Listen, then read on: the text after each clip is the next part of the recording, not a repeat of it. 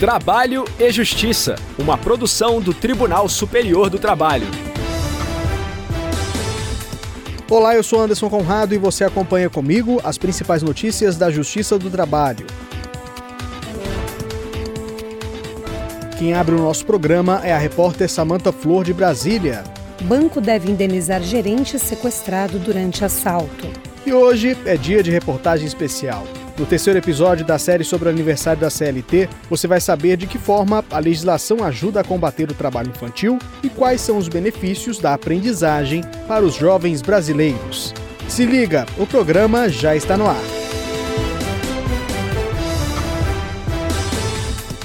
O Santander Brasil foi condenado a pagar indenização por dano moral a um gerente vítima de assaltos nas proximidades de agência em que trabalhava em São Paulo. A repórter Samantha Flor acompanhou o julgamento do caso e traz mais informações.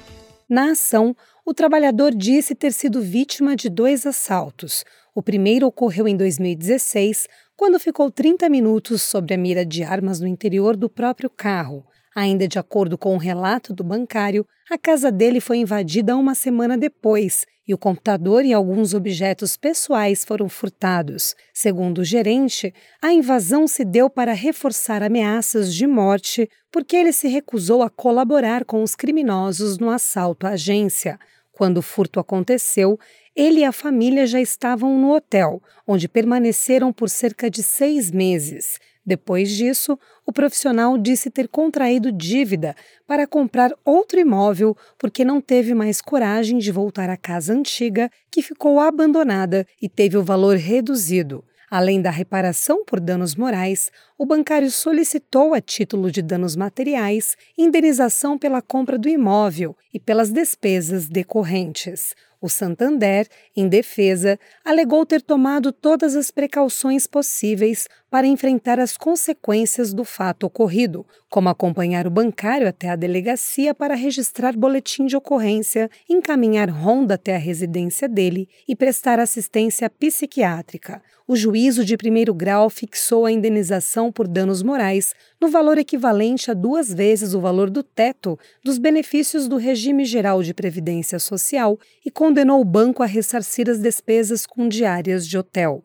Contudo, o Tribunal Regional do Trabalho da Segunda Região em São Paulo entendeu que, apesar das adversidades sofridas pelo empregado, a empresa não poderia ser responsabilizada por elas.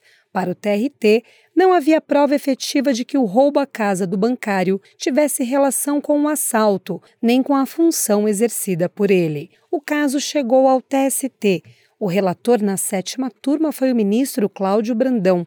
Ele observou que se aplica responsabilidade objetiva, especialmente quando a atividade desenvolvida causar ao trabalhador um risco muito mais acentuado do que o imposto aos demais cidadãos. No caso, o gerente era responsável, entre outras coisas, por abrir e fechar a agência, e o dano decorreu dessa condição. Para o ministro, independentemente de a empresa ter culpa ou não no assalto, não cabe ao trabalhador assumir o risco do negócio. Por unanimidade, a turma condenou o banco a pagar indenização por dano moral de 100 mil reais ao gerente. Ainda cabe recurso da decisão.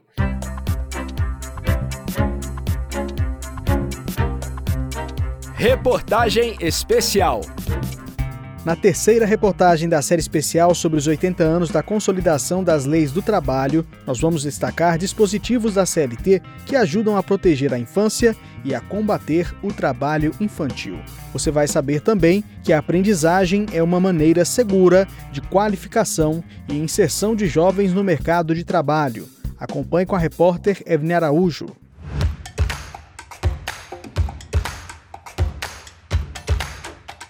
Lucas Rocha tem só 16 anos, mas cuida da própria agenda como gente grande. De manhã eu acordo, vou para a escola e assim eu almoço, né, no caminho para cá. E aí trabalho até ali das duas às seis, daqui eu vou direto pro curso de inglês e aí eu chego em casa um pouco tarde, segunda e quarta. Mas outros dias eu ou descanso ou estudo, assim, vou revezando para a semana não ficar muito pesada, sabe? A CLT regula com rigor a idade com que os jovens podem ingressar no mercado de trabalho. A legislação, inclusive, proíbe o trabalho de menores de idade. Mas antes que você pense, o Lucas não tá irregular, não. Contratado para ajudar a gerenciar o arquivo de uma entidade de classe no Distrito Federal, o jovem está amparado por um conjunto de direitos previstos na Consolidação das Leis do Trabalho. Essa proteção legal tem nome: aprendizagem, criada para dar aos jovens a condição de empregado com carteira assinada e direitos trabalhistas garantidos. Além de continuarem estudando, os adolescentes ganham experiência profissional e se preparam para futuramente assumirem outras funções. A CLT determina que estabelecimentos de qualquer natureza são obrigados a contratar número de aprendizes equivalente a 5% no mínimo e 15% no máximo dos trabalhadores existentes na empresa. Os jovens precisam desempenhar funções que demandem formação profissional, em geral, podem ser contratados como aprendizes estudantes com idade entre 14 e 24 anos. No caso das pessoas com deficiência, não há limite máximo, mas o mínimo de 14 anos precisa ser respeitado. A aprendizagem tem prazo determinado, de no máximo dois anos. Para ter validade, o contrato deve ser ajustado por escrito e anotado na carteira de trabalho. E o mais importante, o aprendiz deve estar matriculado e comprovar a frequência na escola. A aprendizagem, em alguns casos, é o primeiro contato que um adolescente tem com a legislação trabalhista. Quando foi contratado, Samuel Barbosa, hoje com 19 anos, descobriu que, além dos deveres, também é possuidor de direitos. E eles ensinaram para a gente sobre a lei da aprendizagem, que na empresa tem que ter um jovem aprendiz, eles ensinaram tudo isso pra gente. Foi uma coisa muito gratificante de eu saber, porque eu seria jovem aprendiz na empresa, entendeu? Então, saber o que eu significo para a empresa foi muito importante. O trabalho te dá maturidade, entendeu? E eu acho que é para isso que serve um jovem aprendiz, porque ele te dá maturidade. Porque você vai passando os dias ali, você vai se adaptando, né? Só que nem todo jovem tem esse privilégio. O trabalho infantil ainda é realidade no mundo. Segundo dados da Organização Internacional do Trabalho, 160 milhões de crianças e adolescentes estão nessa perigosa condição. Explorar a mão de obra de menores de idade é uma grave violação dos direitos humanos. Para o ministro do TST, Evandro Valadão, coordenador do Programa de Combate ao Trabalho Infantil e de Estímulo à Aprendizagem, é preciso ensinar o conceito de trabalho decente desde cedo. A aprendizagem ela tem o papel de cuidar do adolescente, do jovem. Né? Então, todas as normas pertinentes à aprendizagem devem levar em consideração isso, a preparação deste jovem para um mercado futuro. Que a aprendizagem ela não destina a capacitar alguém para o mercado de trabalho. A aprendizagem se destina a capacitar o jovem para que ele possa, através desta capacitação, ter melhores condições de vida no futuro. Cláudio Roberto dos Santos hoje é advogado, mas 10 anos atrás foi jovem aprendiz no Tribunal Superior do Trabalho. Segundo ele, o período de aprendizagem foi decisivo para construir o profissional que ele se tornou. Quando eu entrei no tribunal, eu consegui despertar em mim uma paixão que eu não sabia, né, que era a paixão por lutar por direito das pessoas. Então isso foi por conta da aprendizagem. E nisso que eu me descobri como um profissional do direito, né, e minha paixão pela advocacia veio disso. Ser aprendiz é começar uma jornada de conhecimento e experiência. É dar um passo importante em direção ao futuro.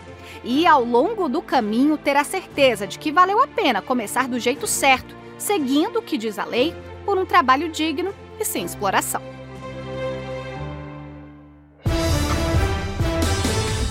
A edição de hoje termina aqui. Muito obrigado pela companhia. Acompanhe todo o conteúdo produzido pela nossa equipe pela internet. É só acessar tst.jus.br barra rádio.